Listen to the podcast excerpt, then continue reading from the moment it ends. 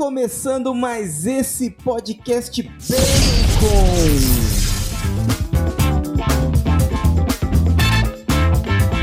Tudo bem com você?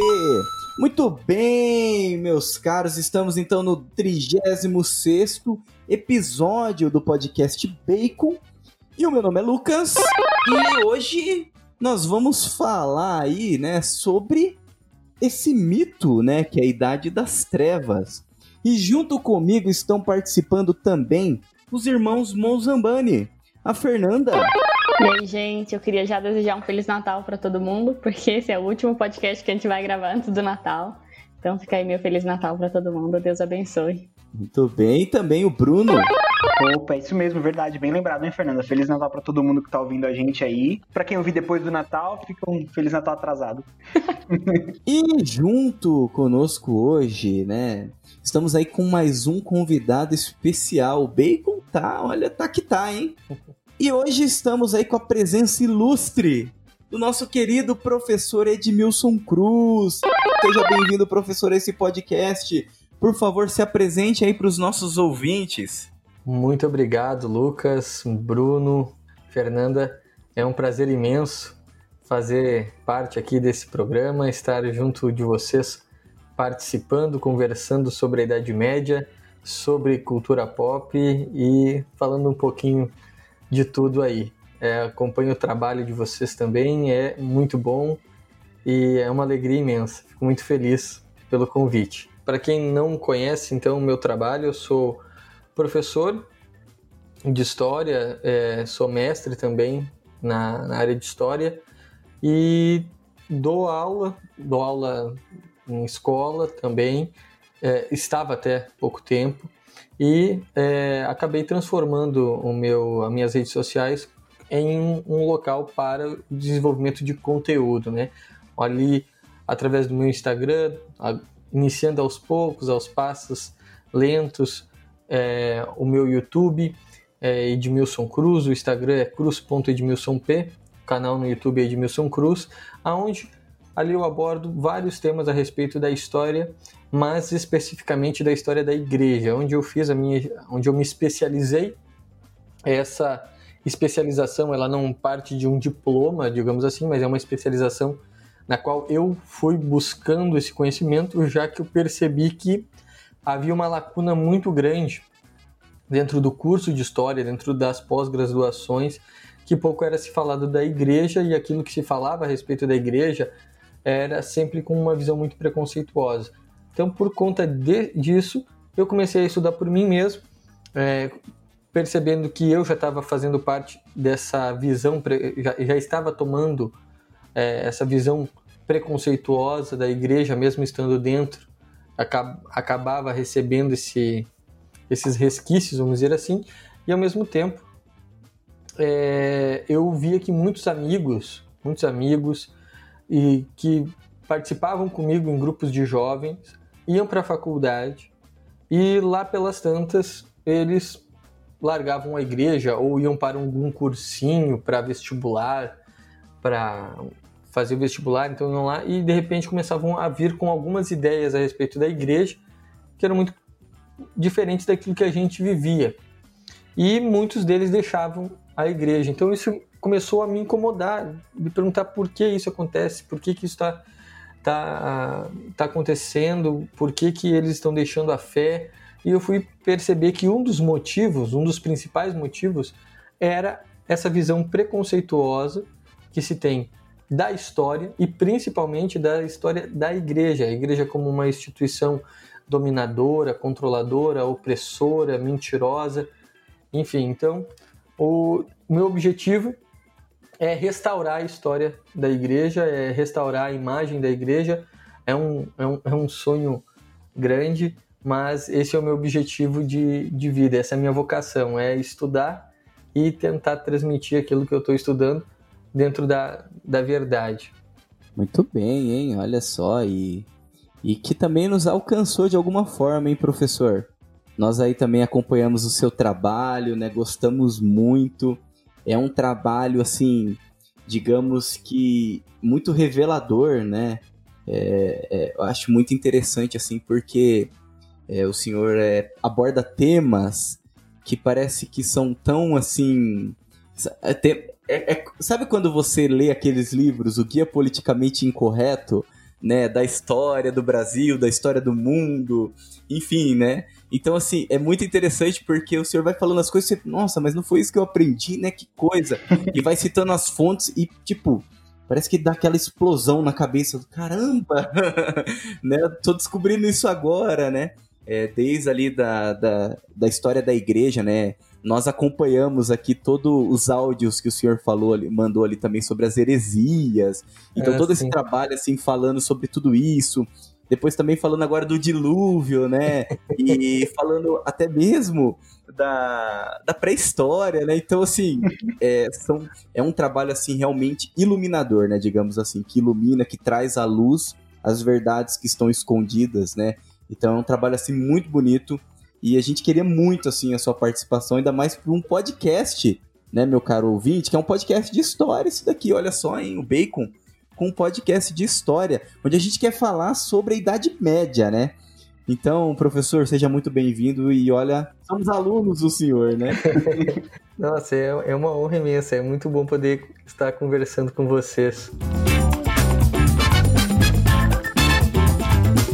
E você aí também, né, que, que chegou agora no podcast, você pode encontrar o Bacon nas redes sociais, que é o arroba baconpodcastbr, seja no Instagram, no Twitter, no Facebook. E lá nós compartilhamos ali um pouco do conteúdo do próprio podcast, assim como notícias da cultura pop. Então, siga-nos nas, nas nossas redes sociais, que elas estão bem ativas, né?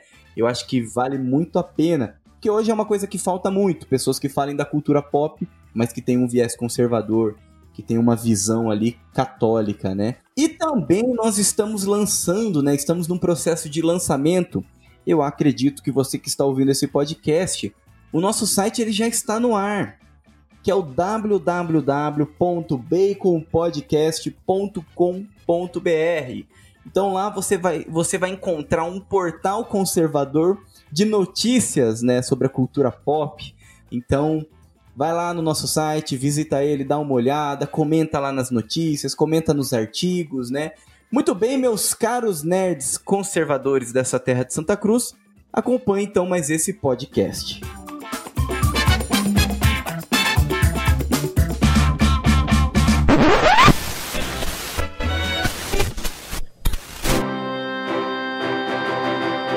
Bacon Podcast.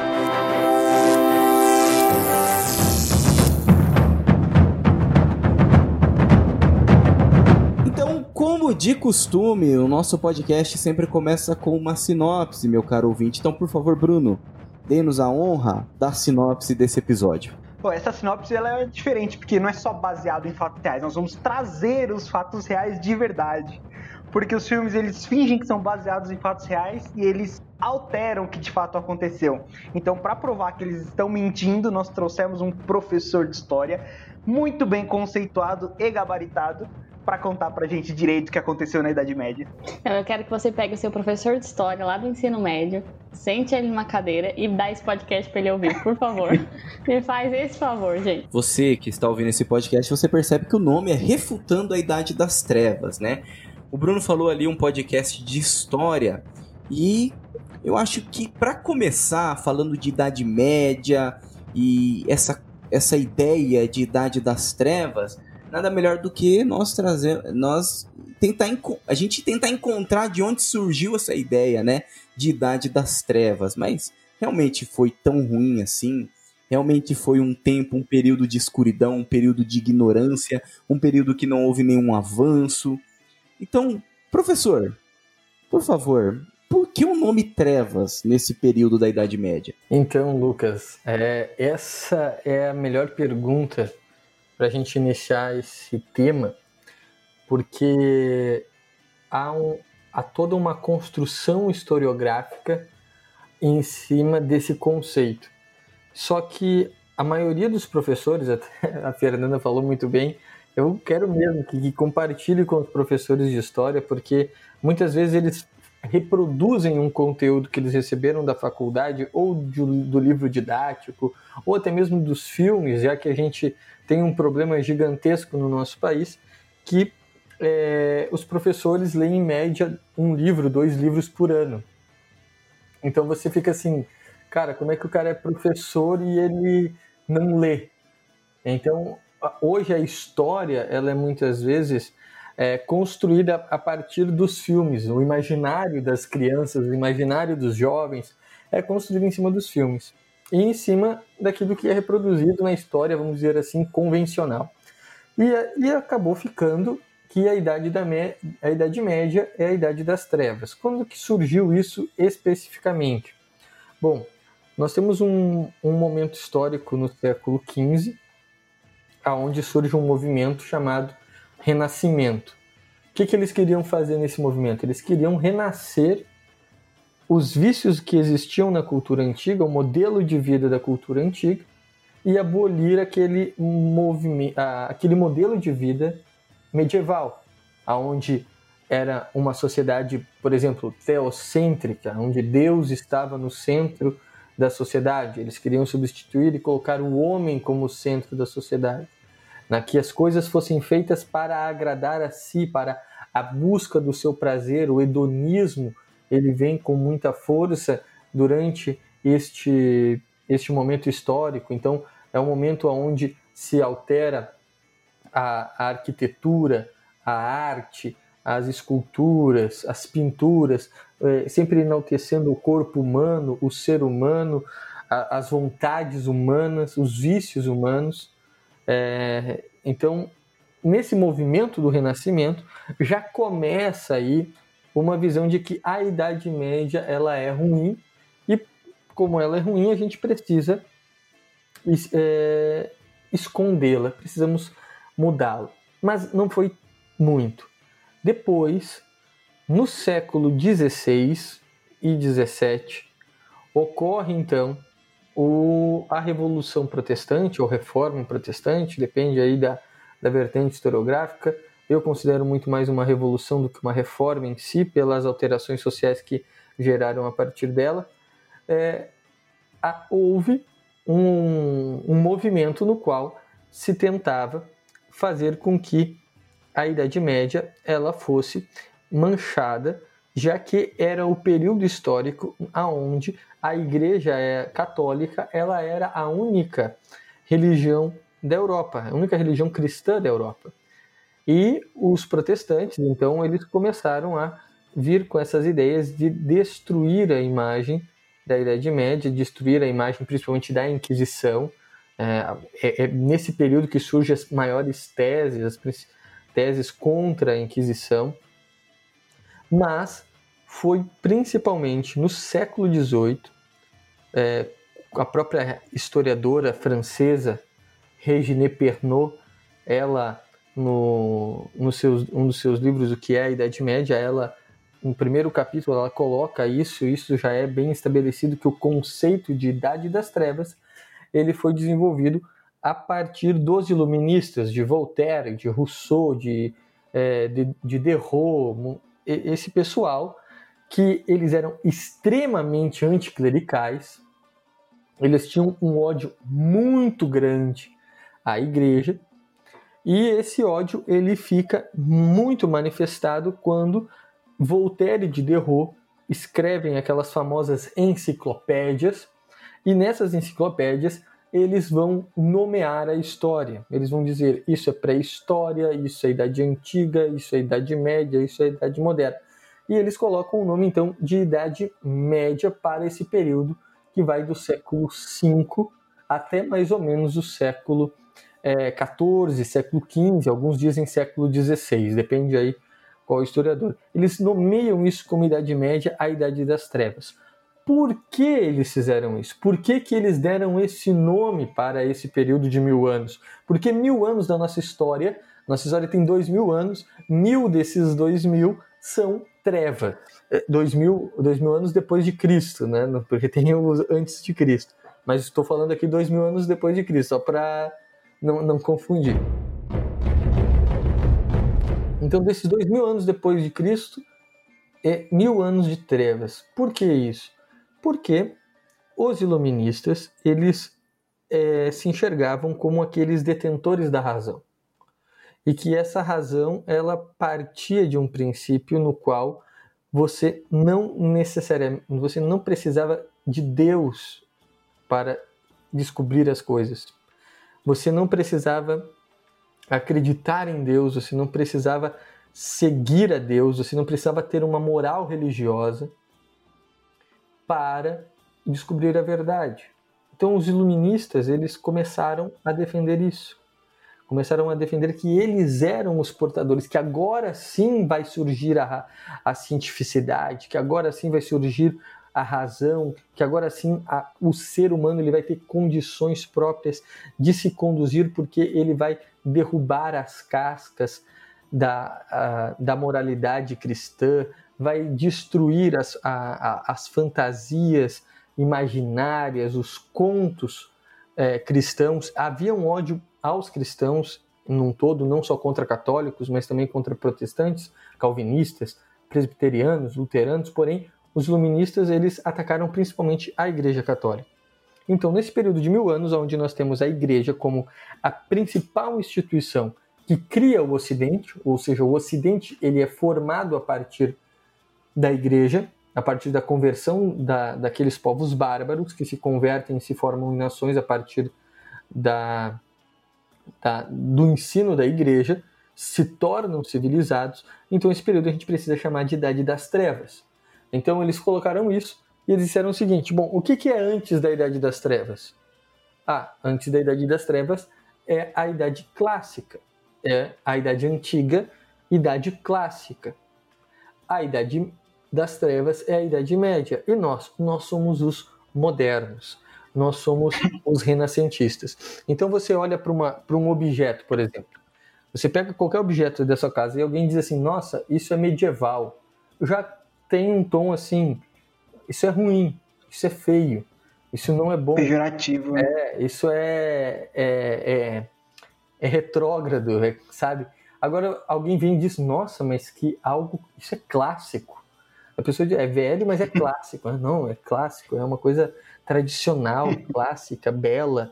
Então eles acabaram nomeando isso a partir desse preconceito e até hoje é ensinado desse jeito. Até hoje é ensinado desse jeito os produtores de cinema, quando vão fazer filmes a respeito da Idade Média, eles já trazem esse ar, esse ar que as pessoas eram todas imbecis, idiotas, é, que é, haviam só doenças, guerras, que as pessoas eram totalmente sujas, burras, é, e, e, a igreja que ficava ali sendo a controladora e dominando as pessoas que não tinham consciência da, da verdade.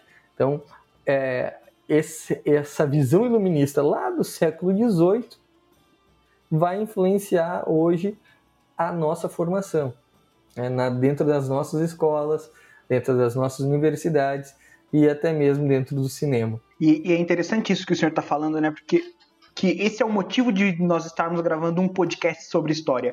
Porque é o que o senhor estava dizendo lá quando começou a citar a Renascença. O que, que, aconteceu de, de, de assim, aconteceu com maior volume na Renascença. Uma mudança onde na arte, por quê? Porque a arte ela mexe diretamente com o imaginário. Então, para você mudar a cabeça de uma civilização, de uma sociedade, de uma geração toda, é sempre por esse caminho. E é por isso que a gente tem que trazer também por estes meios a verdade. E é por isso que dentro aqui de um podcast que fala de cinema, que fala de cultura pop, que fala de cultura de forma geral, a gente tem que trazer a verdade. Então, as coisas estão totalmente conectadas, porque pela arte eles queriam destruir e nós não vamos deixar. Exatamente. Achei interessante, né? Porque esse nome, né? A Idade das Trevas, né? Significa que logo depois, se não, não, se, se não é mais treva, porque se tornou o quê? Luz, né? Então, meio que uma justificativa do iluminismo, né? Que antes do iluminismo Isso. era escuridão, né? É, não, e a partir é naquele momento tudo se tornou claro e agora podemos enxergar as coisas da forma que elas são, né? Enfim. Mas, é, mas Lucas, até nesse ponto do nome, é, até o próprio nome Idade Média já é um nome pejorativo, né? Porque o que, que é, é médio? O que, que é médio? Médio não é bom nem ruim, é medíocre, é mediano. É, você tirei uma nota, tirei a média. Né? Se passei, tirei a média. Pô, tirei a média, não é bom, né? Não é bom, a média não é boa. É bom seria tirar nota mais. Então já, já colocaram ali que essa idade ela, ó, ela tá entre a, a idade clássica e nós, os iluminados, a idade moderna. Então esse, esse período que a gente escreve como idade média. É a síndrome do irmão do meio, né? é mais ou menos isso, é mais ou menos isso. A gente estava falando dessa questão da Idade Média e eu lembro de quando eu estudei. Porque assim, meu professor de história, ele era muito gente boa. Muito gente boa mesmo. Fernando, um abraço se estiver ouvindo, acho que não. Porque você não tá a mãe da igreja. Mas assim, ele era muito gente boa, ele tentava ser muito justo. Ele não era aquele cara que puxava sardinha assim de propósito. Ele tentava manter mesmo um padrão. É, mas mesmo assim, é, eu aprendi na Idade Média que é, durante todo o período da Idade Média nada de bom aconteceu. Então, não, só na Renascença que começou a ser desenvolvida não só a arte, mas a ciência, né? Então, uhum. é como uhum. se em toda a Idade Média não existisse nenhum tipo de trabalho intelectual, não existisse nenhum tipo de cultura.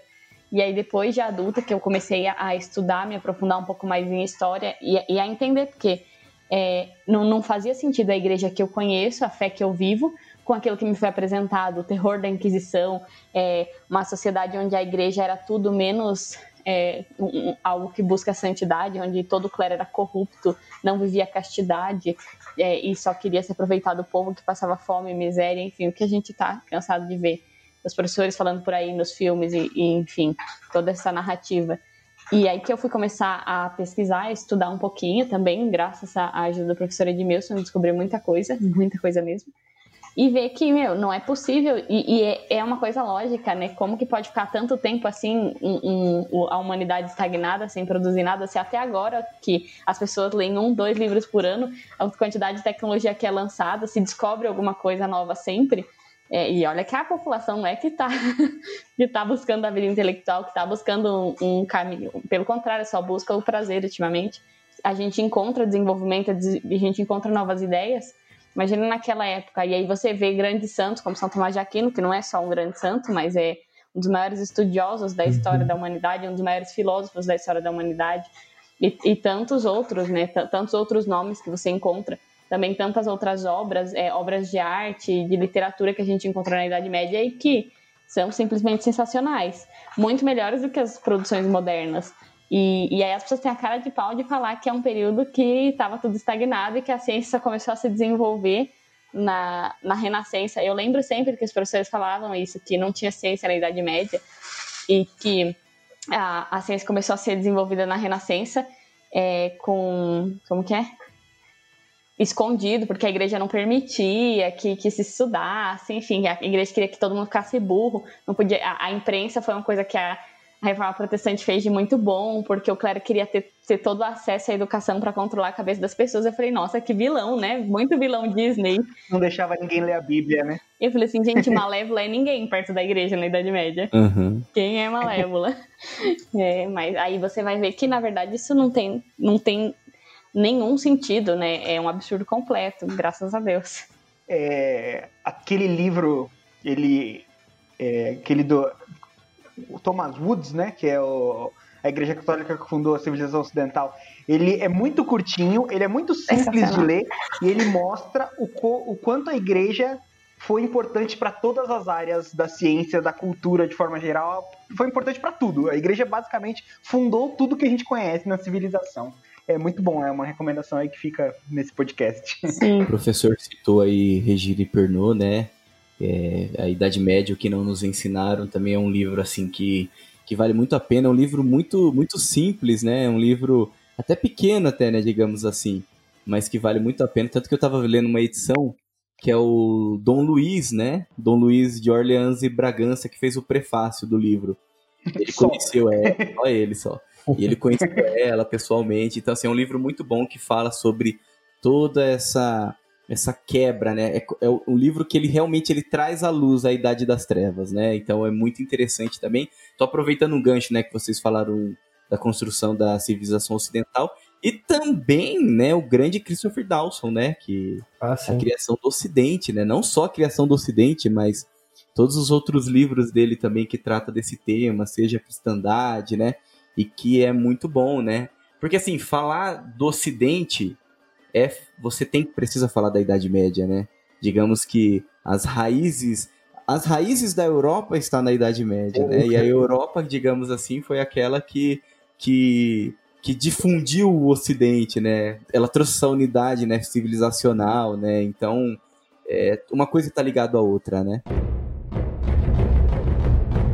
Não, essa questão do, do Ocidente, até agora falando sobre a questão específica da, da Idade Média, como é, ela é sempre muito atacada, é, a Fernanda falou muito bem ali, muito atacada, principalmente na questão da ciência, né?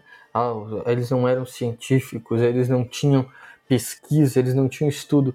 Mas para para pensar um pouquinho assim, é, é, são coisas básicas que a gente é, na escola a gente não tem o, o, o, o, time assim. Mas se a gente receber um pouquinho de treino, sabe, só de, só de algumas sacadas tu já desmonta os professores. Porque é, tá lá o professor falando isso aí, daí tu pega e levanta a mão assim, mas uh, professor, quando é que foi inventadas as universidades? O senhor acha que as universidades são instituições de pesquisa? Sim, são instituições de pesquisa. O senhor acha que quem não tem diploma pode falar alguma coisa? Não, tem que ter diploma. É, o, senhor sabia que quem inventou o diploma e as universidades foi a igreja? Cri, cri, cri né? Vai, vai quebrar o cara. O cara estava dizendo que a igreja não tem ciência, mas ele disse que as universidades são as instituições de pesquisa e diploma confirma isso. Pois foi inventado na Idade Média. Então, como é que vai dizer que não tem ciência? Até tem um livro também, Os Intelectuais da Idade Média, do Jacques Legoff. Não é um historiador católico, é um historiador da Nova Escola dos Análises, até segue o marxismo um pouco cultural, mas ele não é um cara. Uh, como é que eu posso dizer a palavra? Ele não é um mentiroso, ele não é um sem vergonha. Então ele, ele fala a verdade. E ele fala, não, na Idade Média tinha sim intelectuais, porque se não tivesse os intelectuais medievais, não teria iluminismo. Né? Como, é que os, como é que os caras iam poder falar o que eles falavam se alguém teria que ter ensinado eles, de qualquer maneira? Então, teve essa, essa, essa continuação.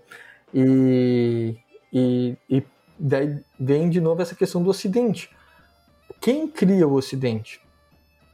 Quem cria o Ocidente? Ah, o Ocidente é, é formado na Idade Média. Tá, mas qual foi a, qual era a única instituição que existia no mundo antigo e que vai estar na Idade Média? É a Igreja. Qual é a única instituição que sabia que o direito romano era bom, que a filosofia grega era boa e que isso precisava estar dentro daqueles povos bárbaros? Era a Igreja. Então, quem cria o Ocidente é a Igreja. Quem cria a civilização ocidental é a Igreja. Não tem como você negar isso. E, e só que a gente sofreu hoje, nos últimos, dos, principalmente a partir do, iluminismo, nos últimos 300 anos, parece que uma lavagem cerebral, assim, se, nos tiraram a consciência histórica de nós mesmos. Porque hoje você diz assim, é, você que está escutando esse podcast, eu falo para você, Índia, pensa na Índia você vai pensar em algumas coisas, mas com certeza você vai pensar no, você vai lembrar do hinduísmo. O hinduísmo vai ser uma, é uma característica da Índia. Eu falo Oriente Médio, você vai petróleo, bomba, não sei o que, islamismo. é, vai, vai pensar no islamismo, não tem, tá ligado culturalmente. Agora eu falo Ocidente. As pessoas não percebem que a religião ela é algo essencial também para o Ocidente, porque a gente acabou sofrendo essa. Uh, essa Tipo aquele negócio lá do, do MIB lá, né? Que os caras apagam a memória do, do cara é. e contam outro negócio. Mais ou menos isso que aconteceu nos últimos 200 anos. Nossa, foi, foi perfeito, assim. Nunca tinha feito essa associação, mas ela é perfeita.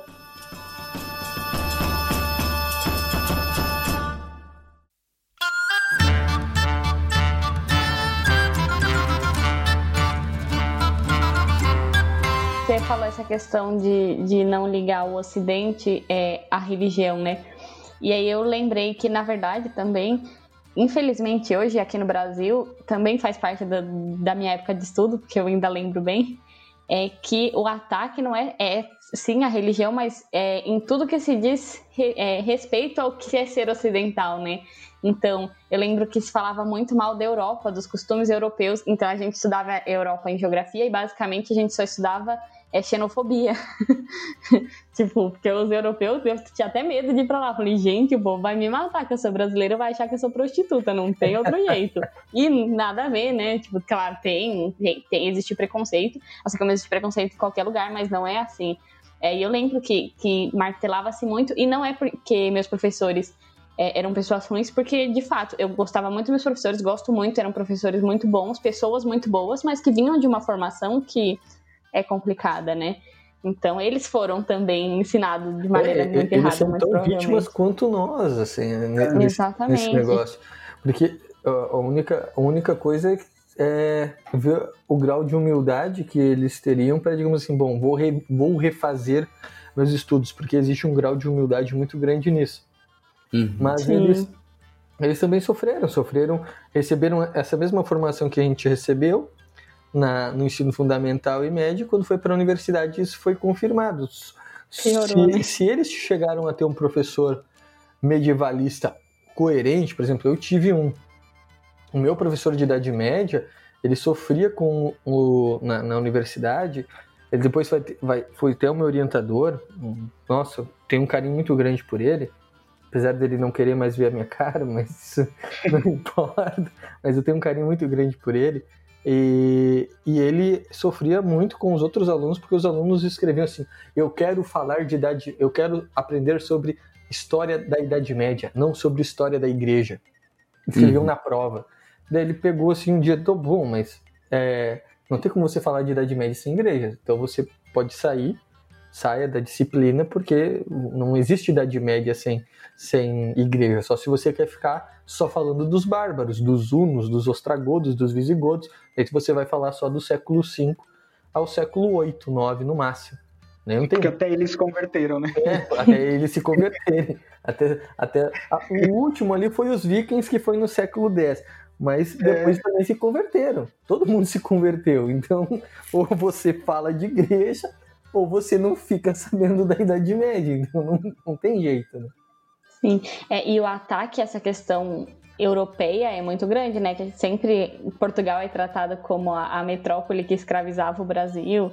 E até eu falo que o, o, negócio é tão absurdo, tão absurdo que ultimamente até a língua portuguesa o povo tá jogando de lado e, e falando assim: não, não quero mais isso aqui, não, porque veio de europeu, não é possível.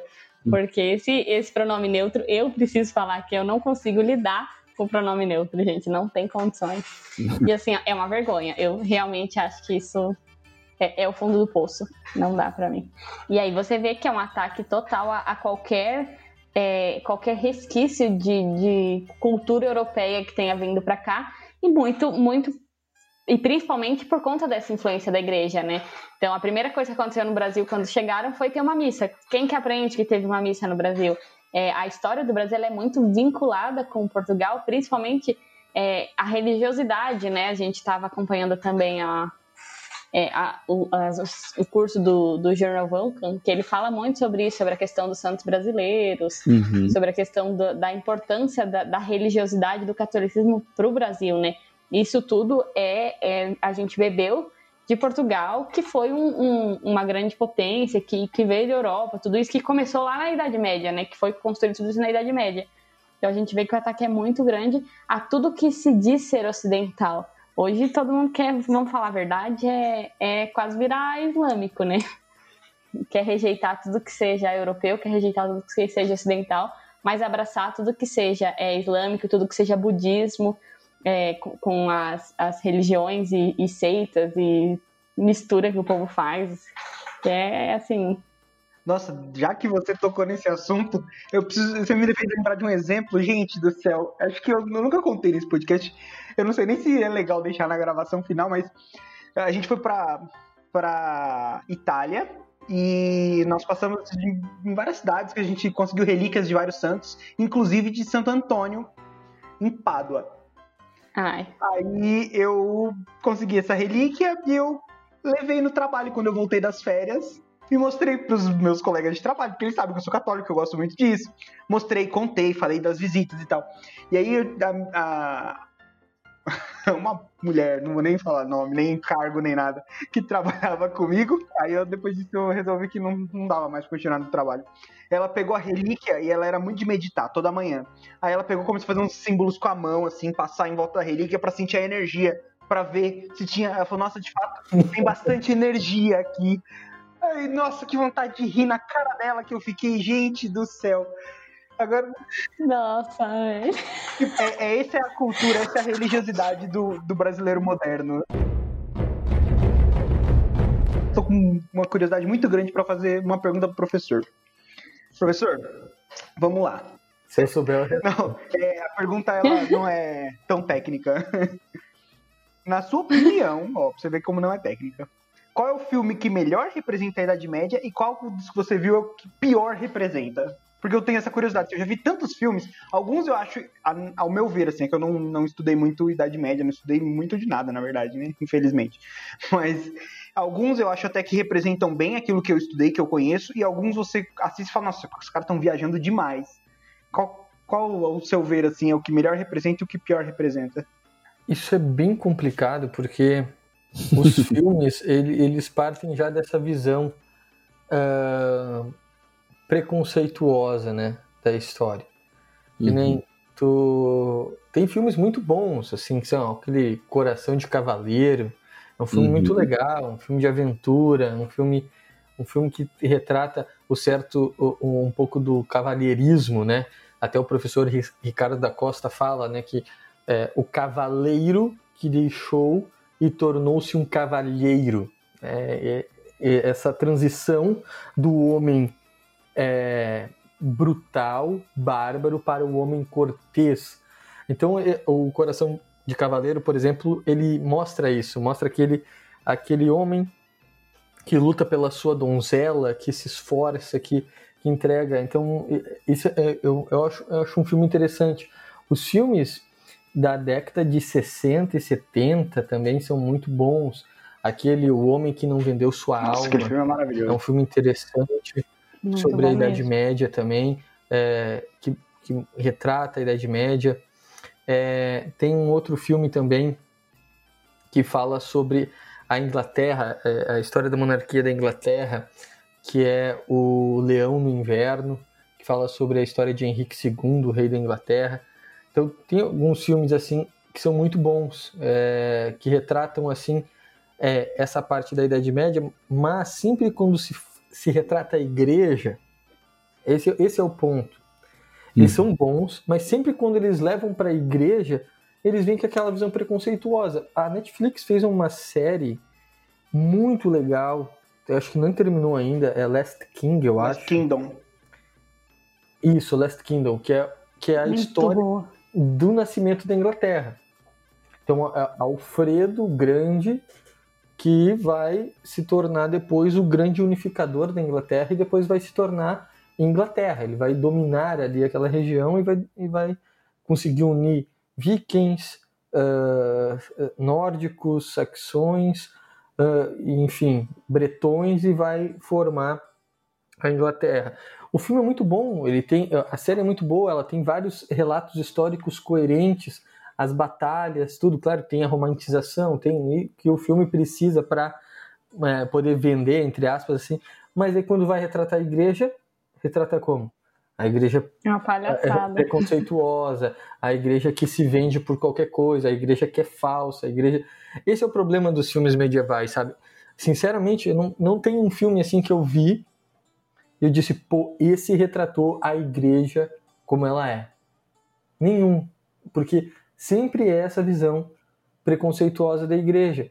E daí tem os piores filmes de todos, assim, que, por exemplo, é o próprio o próprio filme da da o, o nome da. Rosa, né? Que Muito esse, esse, é um dos filmes que, que, que dá a ideia de que a igreja é, ela escondia livros, que ela matava as pessoas que queriam estudar, que a Inquisição era ruim, que todos os monges eram pervertidos. gente, não é perfeito. A, a, a igreja tinha problemas, sem dúvida, mas havia muitos santos também na Idade Média. Muitos santos. muitos é, um, um, nível de, de, de, nobreza, de virtude da, dos medievais são muito maiores do que os nossos hoje. A igreja, principalmente do século XI ao século XIII, ela é, era é, muito, mas muito é, virtuosa, vamos dizer assim. Foi um dos momentos da cristandade, da, né, da, da, história da, igreja, que foi assim o apogeu da, de toda a história dela.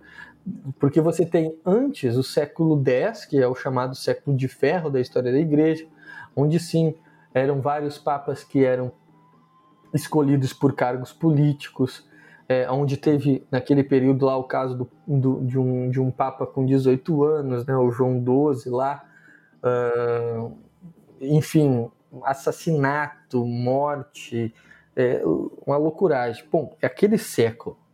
Agora você não pode dizer que aquele século foi mil anos. Bom, foi o século X. Agora você dizer que toda a Idade Média foi igual àquele século, você está sendo muito negligente com toda a história da Idade Média, com grandes papas como Gregório VII, com o Papa Urbano II, Inocêncio IV, enfim, grandes papas, grandes santos. É, pega a lista de santos que tem do século XII, a, perdão, do século XI ao século XIII. É impressionante. Você saía da. Você estava ali em Roma, você é, encontrava ali São Francisco, estava peregrinando, estava ensinando as pessoas. Você ia para a França, você se batia com Santo Tomás, você estava lá Santo Antônio, São Boaventura, São Bernardo de Claraval. Você ia para da França, né? É, você ia, você ia para alguns reinos, tinham os reis que são santos. Então é, é uma coisa assim, é, é, impressionante. A efervescência de santos é, só existiu nesse período, em que não existiu nenhum outro. Não existiu nenhum outro. Então a, as pessoas até, por exemplo, colocam São Francisco como o, o santo antagônico para a igreja que naquela época era avarenta, era buscava a luxúria, a riqueza. Mas você vai ver mesmo no contexto que São Francisco surgiu, a igreja não tinha mais esse vício. Ela, no século X, acabou muitos padres, muitos bispos, muitos é, cardeais que tinham esse vício, mas depois na cristandade isso foi vencido.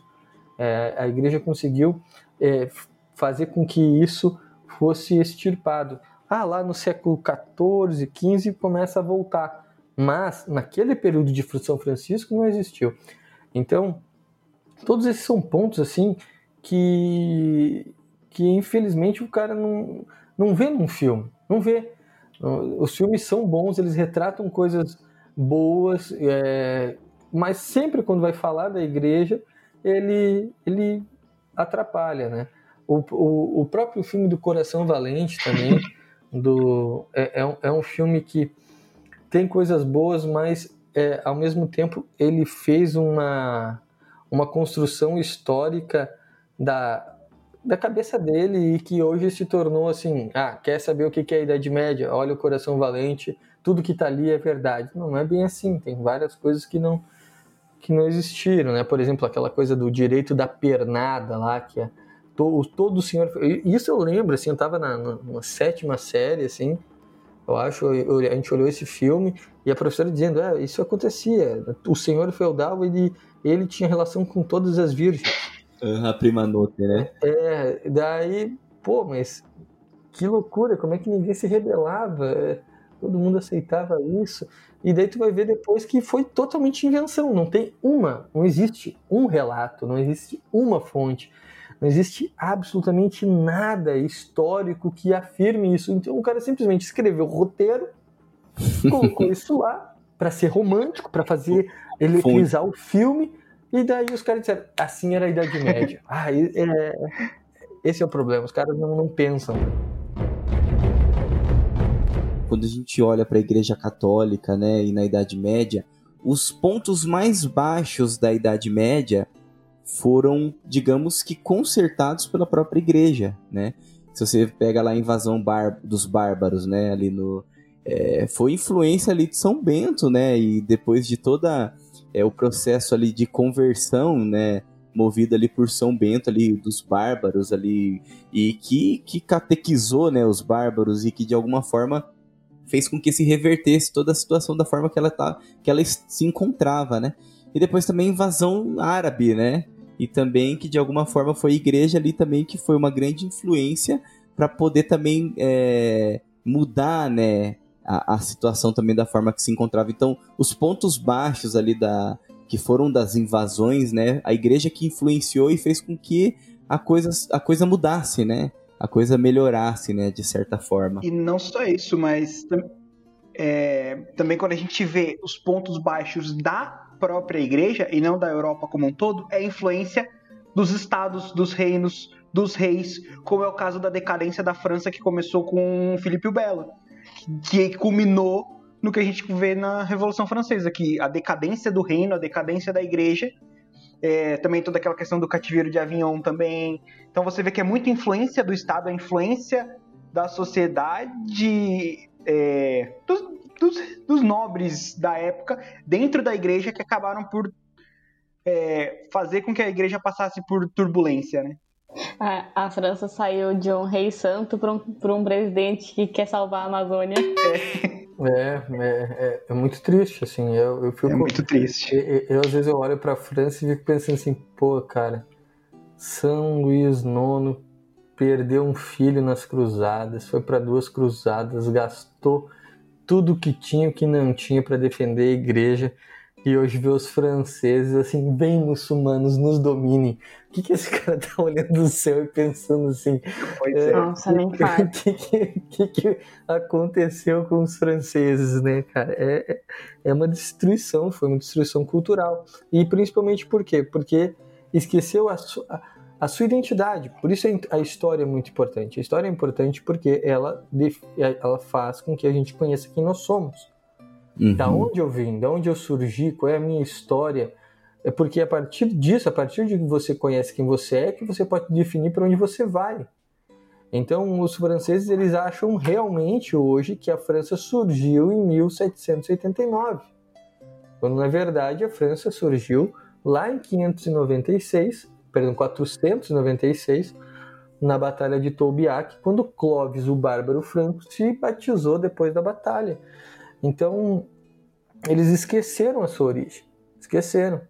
E a partir disso, estão sofrendo as consequências. E não só a França, a própria Inglaterra, outros países. E o Brasil, se não, se, se não tiver essa consciência histórica, vai sofrer o mesmo processo. E você falou do, do surgimento da França lá no batismo. Então, olha, olha só como, como a cultura ela está muito é, unida com o surgimento e com, com a sociedade de forma geral. O que surgiu de contos de cavalaria, de literatura, baseado no surgimento da França, de histórias épicas incríveis de cavaleiros depois que lutaram ao lado de Carlos Magno e o tanto de coisa, né? A, até a, a Rolando lá, né? Roland, não sei como é que como é que fala. Tem, tem várias traduções diferentes, tem em inglês, tem em português, enfim. Mas o tanto de histórias incríveis que surgiram baseados no próprio reino da França e em tantos outros, com, com a parte de literatura, que depois a dramaturgia também, que aí inspiraram é, tantos artistas, mas que não fazem filmes decentes para inspirar a nossa geração sobre tudo isso, né? É, a própria, até falando sobre a, a, história da Inglaterra, né? A gente fez um podcast inteirinho só sobre o Rei Arthur, que é um, um excelente símbolo nesse sentido. E, e, a gente, qual foi a conclusão que a gente chegou? Que a gente não acha é, filme decente, decente do Rei Arthur, Arthur, porque melhorzinho é a animação da Disney, entendeu? Então, pra você ver como tá difícil retratar o período. é, porque, de fato, é, eu, eu acho que também não é só uma questão de que não conseguem, mas eu tenho a impressão de que não querem retratar como foi. Então a gente, no podcast Rei Arthur, nós falamos, o melhor filme de Arthur é um muito antigo que, assim, peca em efeitos especiais, porque é muito antigo, muito antigo mesmo. Camelot, né? Mas o, os mais recentes, o, o, Rei Arthur é um bad boy, a igreja sempre é a vilã. É, castidade, gente, é um negócio que eu falo que é, pensa uma sociedade pervertida desses filmes. Que isso, cara, né? Nem, nem hoje é assim, nem hoje com o baile punk. É, tá... é, é, até a Nossa. própria roupa é muito engraçada, porque é, eles retratam assim a, a, mulher toda com todo o vestido todo, todo tampado, mas um decote enorme, assim, capaz, o, o vestido vinha até o pescoço, não existia isso. É, então. É, é uma, toda uma, uma, uma coisa assim que é construída, é uma, é, um, é, uma, é uma coisa construída, mas que atinge o imaginário das pessoas, né? Até a, a, às vezes quando retratam as universidades medievais, né? A gente falou há pouco que a igreja foi aqui que fundou as universidades, etc é, mostra a universidade como um local frio, escuro, não de saber e conhecimento, mas onde está a elite maldosa que está lá só conspirando para roubar os pobres que estão passando fome do outro lado da muralha. Normalmente até a ou um lugar onde tem magia, a gente já entra no Harry Potter e vai para Hogwarts, entendeu? É, é, um ou outro. O conhecimento, de fato, a busca pela verdade, pelo bom, o belo e o verdadeiro, não, não, não tem mas agora eu sei o motivo. Eu fiquei pensando aqui e eu descobri. Se eles retratarem as cruzadas de fato como aconteceu num filme hoje, Aí o nego vai querer partir pra guerra, vai expulsar os muçulmanos logo da França e vai retomar a Europa. Por isso que eles não fazem. se converter, mano. meu, se com o Senhor dos Anéis, aquela frase lá do. aquele discurso do. Do Aragorn no final. Do Aragorn, a gente aqui quer, já, o povo já se converte, chora, volta pra igreja. Imagina se faz um negócio das cruzadas de verdade. Não dá. Exatamente. Porque aquele do Orlando Bloom é uma piada, né? Não, não. Aquilo ali é... Eu tava esperando a deixa para poder entrar, né? Como vocês falaram aí dos filmes, mas aproveitando, né? O filme A Cruzada, né? Eu acho que é o único filme que fala sobre. Deve ter outros filmes também, mas o mais famoso, que é do Ridley Scott, né? Que é o com Orlando Bloom que também, pelo amor de Deus, né, velho? É um filme que. Gente, agora que eu percebi que ele faz todos os filmes, né? Esse menino, ele faz o Legolas, ele faz o menino o Will Turner, ele faz Troia. todo mundo. Ele faz o menino do Troia, ele faz o menino da, das fadas lá. Caramba, esse moleque tá em todos os filmes. É, esse, esse filme das cruzadas, ele, ele primeiro, eles pegar, eles são nove cruzadas, oito ou nove cruzadas. Alguns dizem que oito, porque não precisava se dividir, outros dizem nove, enfim mas ele escolheu logo a segunda. Logo a segunda cruzada, que foi uma estratégia errada de guerra que os cruzados usaram, que foi atacar os muçulmanos antes de serem atacados. Em vez deles ficar trancados dentro da sua fortaleza para proteger é, e esperar o ataque, eles foram muito afoitos e hum. acabaram perdendo. E daí eles usaram essa cruzada para retratar como se fossem todas as cruzadas. Mas eles podiam ter usado a primeira cruzada. Né? E daí, a dos reis, e daí eles passam a, aquele curso, a, aquele curso, aquele, aquele filme passa a sensação do quê? De que as cruzadas elas foram uma algo para criar uma para destruir os muçulmanos, que todos os muçulmanos eram bonzinhos, que eles estavam cuidando de suas terras e a igreja dominadora e destruidora foi lá. É, São Saladino, e, né? E, e, e convencer os, o, convencer os, os católicos para que eles é, fossem na, digamos assim, convencia os católicos para que eles simplesmente deixassem tudo o que eles tinham e fossem para a guerra na busca das tais indulgências que era a invenção da igreja. Então, eles fizeram várias coisas nesse sentido assim. Daí o filme, é, ele retrata isso. Essa, o filme A Segunda Cruzada, ele retrata isso. Retrata apenas a, a Segunda Cruzada. E você não pode pegar aquele filme como a explicação para todas as cruzadas que existiram. Porque até o filme começa com um ponto muito interessante. O filme termina com um ponto muito interessante, que é o Ricardo, coração de leão, rei da Inglaterra, chegando lá até o personagem principal, não lembro o nome agora, e ele diz assim: ó, vamos, vamos voltar para a Inglaterra? Vamos voltar para a batalha? É, para mais uma? E daí o cara diz que não. Mas aquela terceira cruzada foi muito legal. Foi a cruzada dos reis, que teve o Frederico Barba Roxa, o cara tem uma história bem inusitada também, que não... Que ela dava um belo filme. Ah, não, aquele cara dá um filme muito bom, ele ganhou todas as batalhas que existiam. Nunca perdeu uma batalha. o cara comeu, foi nadar e morreu, assim, pô, não era para ter morrido desse jeito, sabe? É uma ironia da vida aquilo ali. É, então, é, é, é, é um dos pontos a respeito das cruzadas aí, que a, a gente a gente tem que ver com muito cuidado, porque aquele filme ali é totalmente ideológico.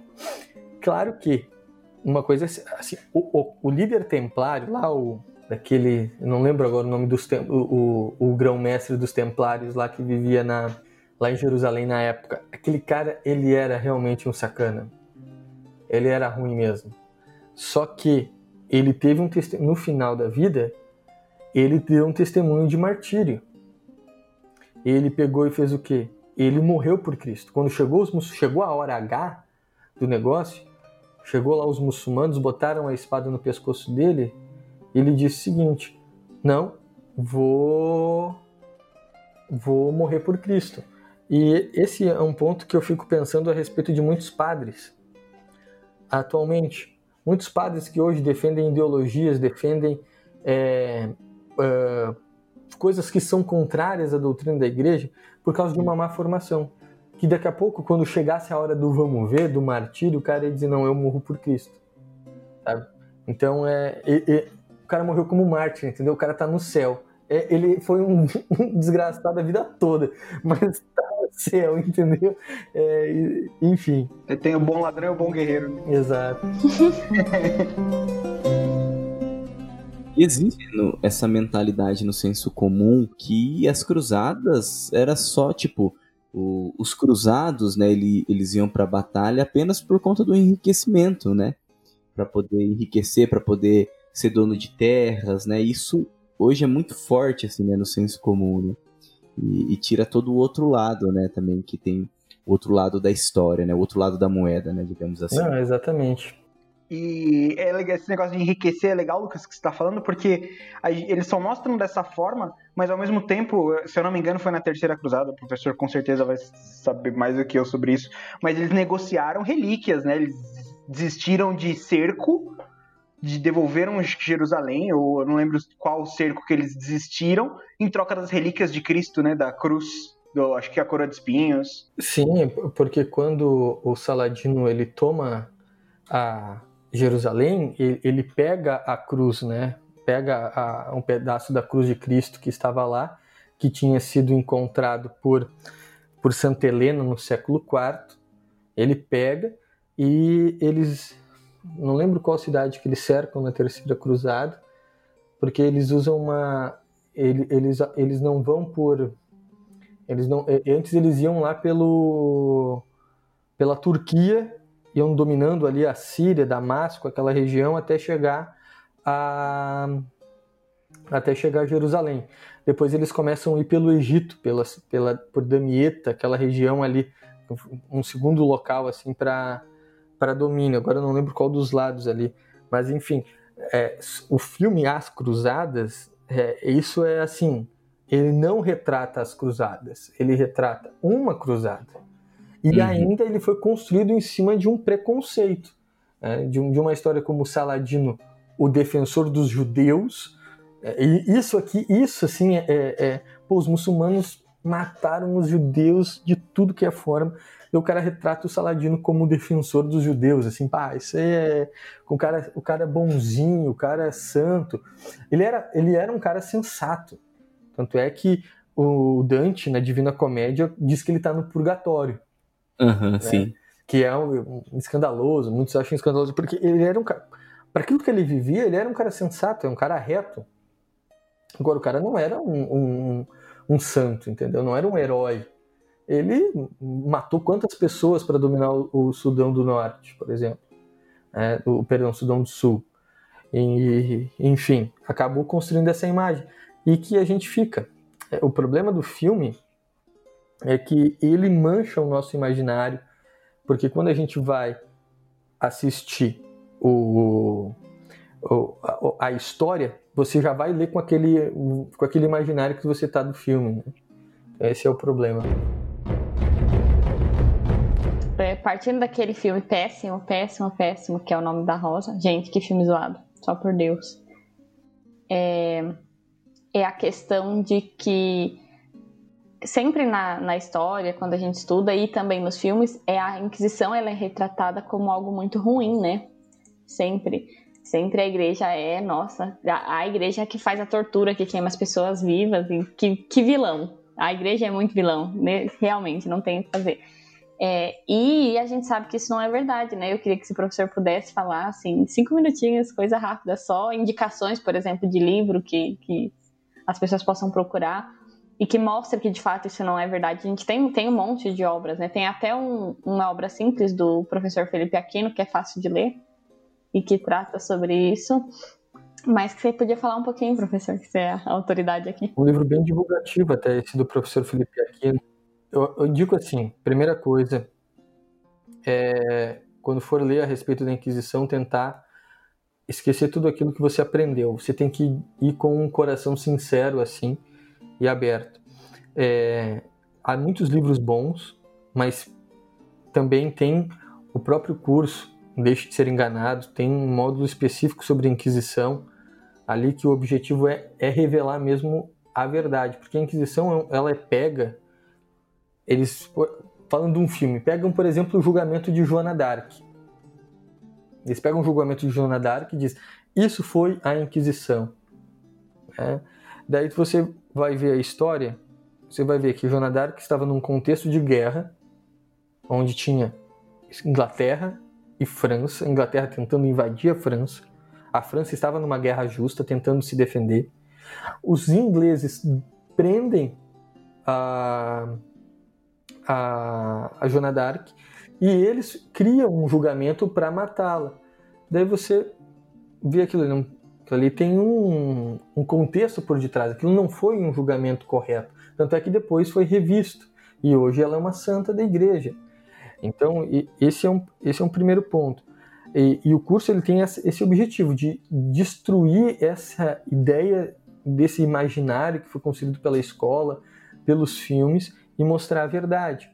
E daí, além disso, tem livros muito interessantes, como livros divulgativos, aí no sentido do é, Para Entender a Inquisição, do professor Felipe Aquino, um outro livro divulgativo do Rino Camilleri, A Verdadeira História da Inquisição.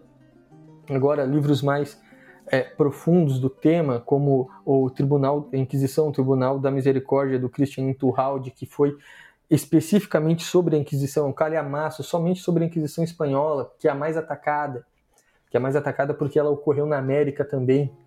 Então, é, fala dos, dos, cristãos novos, né, do, dos judeus. E, e isso é, é, um livro muito bom. E tem aquele famoso livro que eu estou até agora procurando, não consegui achar ainda para comprar. Eu acho que não está mais à venda, não sei, não estou achando edição, que é aquele livro que foi feito a partir do pedido do João Paulo II, Papa São João Paulo II, é, para uma revisão de toda a história da Inquisição e aquilo é revelador porque são historiadores de todas as, cidades da Europa, os melhores medievalistas que vão, têm acesso total a todos os, os inquéritos da Inquisição e a, a, as conclusões são muito, muito legais porque confirma tudo aquilo que a igreja sempre falou, sabe? Não tem nada escondido, omitido, negro, sabe? É obscuro dentro lá dos, dos túneis do Vaticano. Uma curiosidade muito interessante sobre essa questão da Inquisição, principalmente a espanhola, que é a mais atacada. Eu virei muito fã da, de Isabel, a católica. Exatamente. E eu comecei a estudar muito sobre ela, sobre o Fernando, sobre aquele período. E aí eu fui descobrir que ela que começou a Inquisição, assim, tipo, ela é uma, uma rainha muito católica num período de, de ouro da Espanha e é o período da Inquisição. E que após esse período vem santos como Santa Teresa, São João da Cruz, é, Pedro de Alcântara, Santo Inácio de Loyola. Então, quer dizer, como é que foi ruim? Como é que dá pra falar que é ruim um período desses, né? Não, é, é, é muito interessante. esse da Isabel a Católica, agora vou falar uma revelação. Uma revelação, assim, bem bombástica. Essa, essa mulher, ela só não foi canonizada ela só, foi uma, ela só não foi canonizada por todo um partidarismo político judaico que criou uma invenção por parte dessa mulher. E que se canonizassem ela, seria, digamos assim, politicamente incorreto. Mas Isabel a Católica Sim. é santa.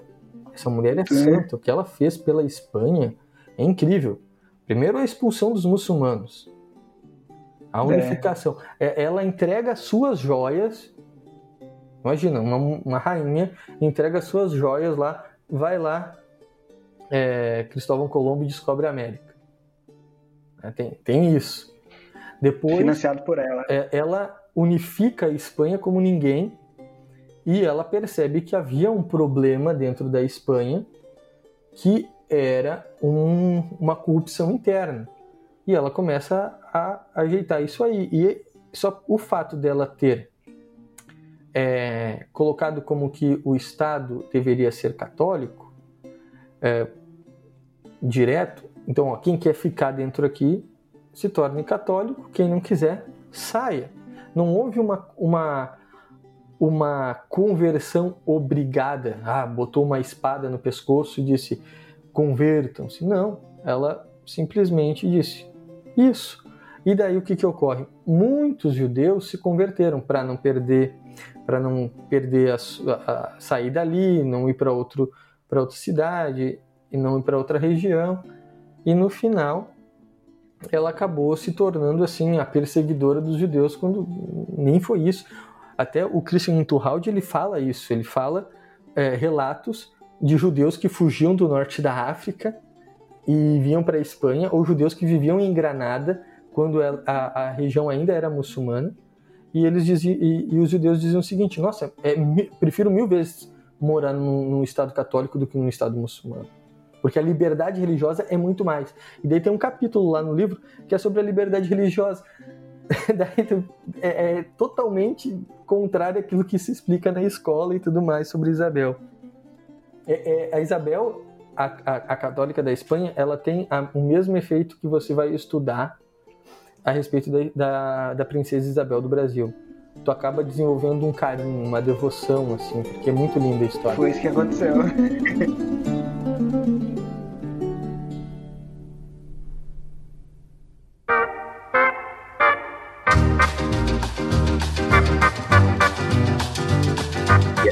professor, muito obrigado mesmo aí pela, pela participação e pela sua disponibilidade. A gente fica muito grato e espero que, que o senhor participe de outros episódios futuros também. Não, tá pode, tá podem convidar. Vai ser uma alegria imensa, sem dúvida nenhuma. Então, você que nos ouviu, espero que você tenha gostado desse episódio do Bacon Podcast. Mais uma vez, siga-nos nas nossas redes sociais, acompanhe o nosso trabalho, acompanhe o trabalho também do professor. Os links estão na descrição desse podcast. Fique com Deus e que a força do bacon esteja com você.